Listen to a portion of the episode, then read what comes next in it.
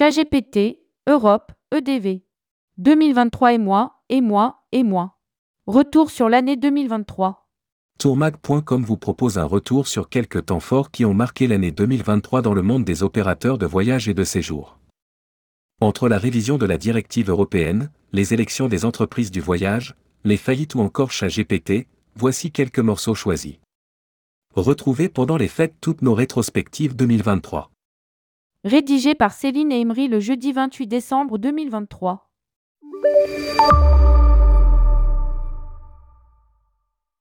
Une nouvelle présidente pour les entreprises du voyage. C'était l'un des rendez-vous de cette année 2023, l'élection du nouveau ou de la nouvelle présidente des entreprises du voyage. Une page s'est tournée avec le départ de Jean-Pierre Masse, qui occupait le poste depuis 2014. Il a cédé sa place le 4 octobre dernier, à l'occasion de l'Assemblée générale du syndicat, à Valérie Bonnet qui occupait jusqu'ici le poste de secrétaire général. Seuls deux candidats étaient en lice pour briguer le poste, Valérie Bonnet et Valérie Muggeo, patron de Selectour. Ama Tourisme. En cette année d'élection, le conseil d'administration des entreprises du voyage a aussi été renouvelé. La réassurance publique, presque surprise, pour la PST. Si l'élection de Valérie Bonnet n'a pas été une surprise, ce qu'il a été en revanche, c'est l'adhésion à la réassurance publique de l'APST. Le feu vert de l'Europe a tardé à arriver.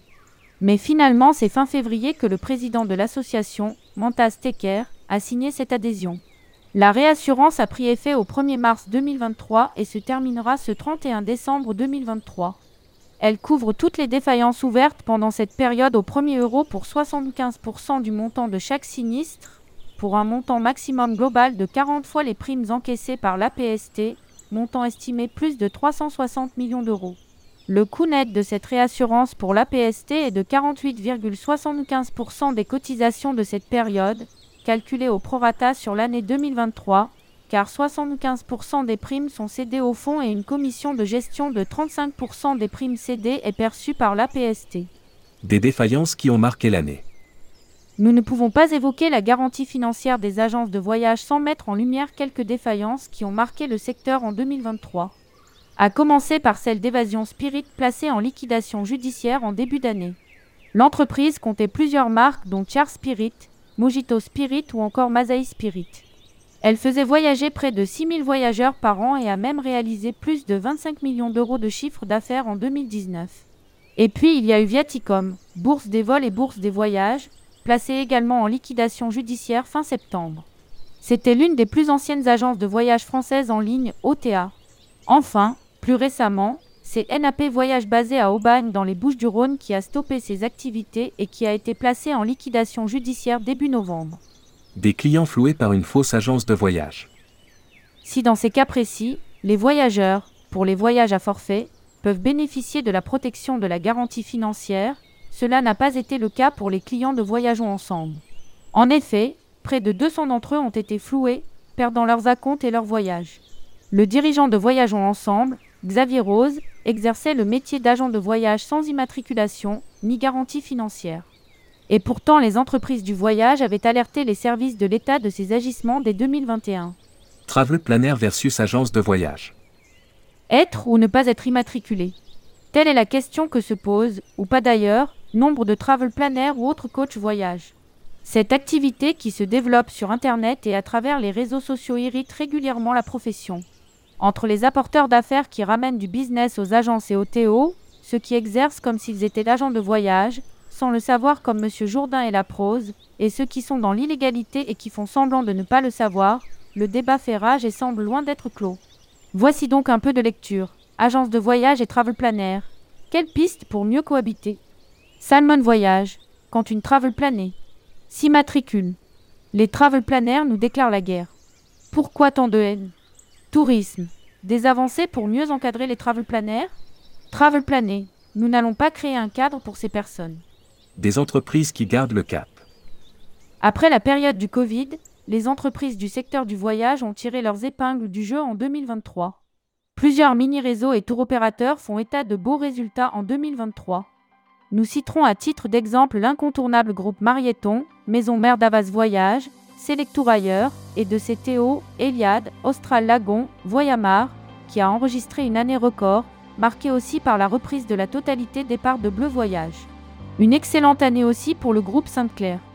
Éric Couot, son PDG, plutôt discret dans les médias, nous avait accordé une interview dans laquelle il avait évoqué ses ambitions et ses développements futurs. Autre information de cette fin d'année, les changements capitalistiques du groupe Fram Promo Vacances qui a annoncé qu'une filiale du fonds souverain d'Abu Dhabi ADQ, 160 milliards de dollars américains sous gestion, baptisée ADNEC et spécialisée dans le domaine du tourisme d'affaires et de loisirs, allait entrer dans les prochains mois à son capital. Au rayon des nouveautés, notons le lancement de Tomorrow Travel piloté par Thibaut Aufort et Lucas Gebard, Mobé Travel, qui vise un réseau de 100 agences responsables fin 2025 et la reprise de route biblique par Guilhem de Vasselot, Pierre Chauss et Grégory Turpin, parce que chez Tourmag, on aime bien aussi parler des petites entreprises.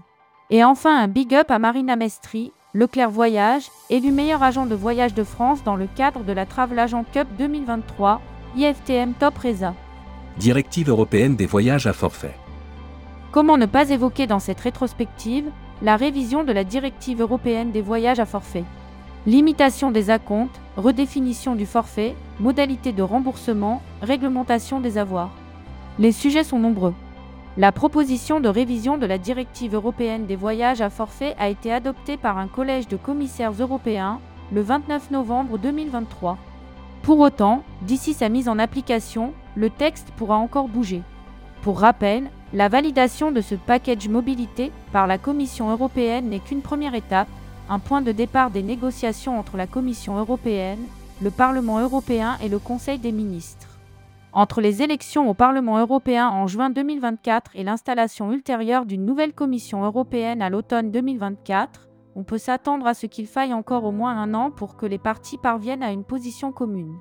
La mise en œuvre effective dans les États membres, avec une transposition de la directive dans la législation nationale, prendra encore plus de temps. Et l'IA. Enfin, nous ne pouvons pas terminer cette série de flashbacks sans évoquer l'intelligence artificielle, IA. OpenIA et ChatGPT ont fait souffler un vent d'innovation sur le monde. Menaces, opportunités, révolution, un peu tout à la fois. Reprenons quelques chiffres. Il aura fallu à peine deux mois à ChatGPT pour séduire 100 millions d'utilisateurs là où TikTok en a mis 9 et Uber 70.